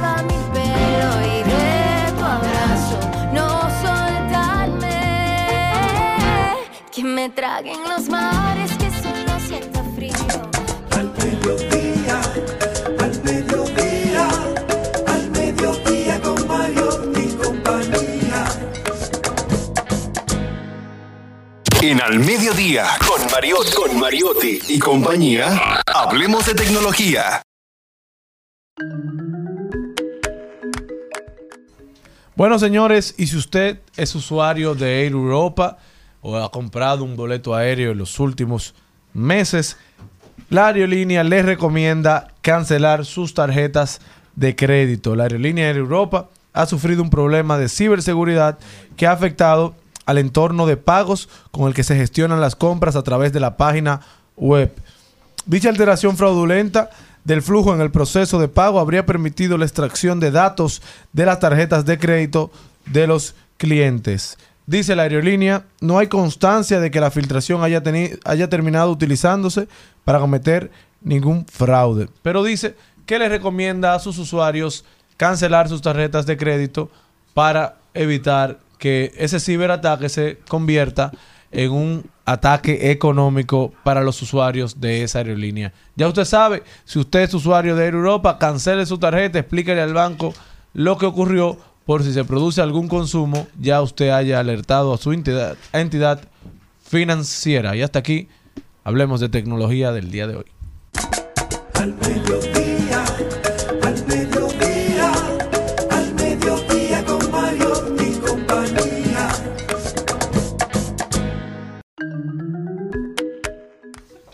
Y señores, conocemos una planta maravillosa que nos encanta como condimento y es el orégano. El orégano acabado de tostar en un, en un pilón, no hay nada que sepa. El orégano verde también. Pues les cuento que hay enfermedades que ayudan, que se combaten con orégano. Sepan que infecciones respiratorias, infecciones urinarias, candidiasis, problemas digestivos, artritis, Ah, yo tengo una parálisis estomacal. enfermedades cardiovasculares, tú lo que tienes es que comer, alergias, alteraciones menstruales, acné y diabetes pueden ser combativas, eh, se pueden combatir con la utilización en tus condimentos de orégano. O sea que, ay, mira, aquí está, pensando en frío. Ahí está Maribel que trajo su aceitico de orégano. Así que ya saben, si hay una indigestión, lo utilizan normalmente orégano poleo y orégano común de cocinar, de ese que tenemos molido, lo hacemos un té y nos los tomamos. Así que ya lo saben, todas estas propiedades tiene el orégano, ese elemento que para mí no puede faltar El en el orégano le pollo. da sazón a todo. Al pollo, a las habichuelas, me encanta. Ya saben, arregla todo. Un hombre sin orégano no es bueno. Pues gracias. Señores, y hasta aquí el programa de hoy, martes en al mediodía. Hasta mañana, pueblo dominicano. De y sabores.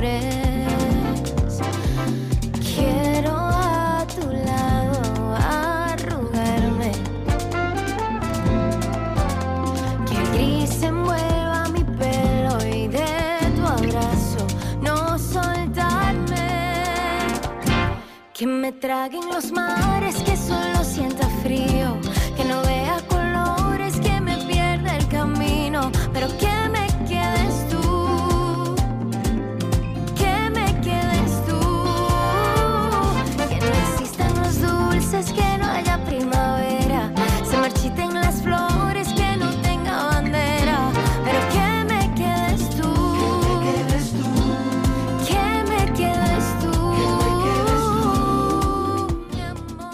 Hasta aquí, Mariotti y compañía. Hasta aquí, Mariotti y compañía.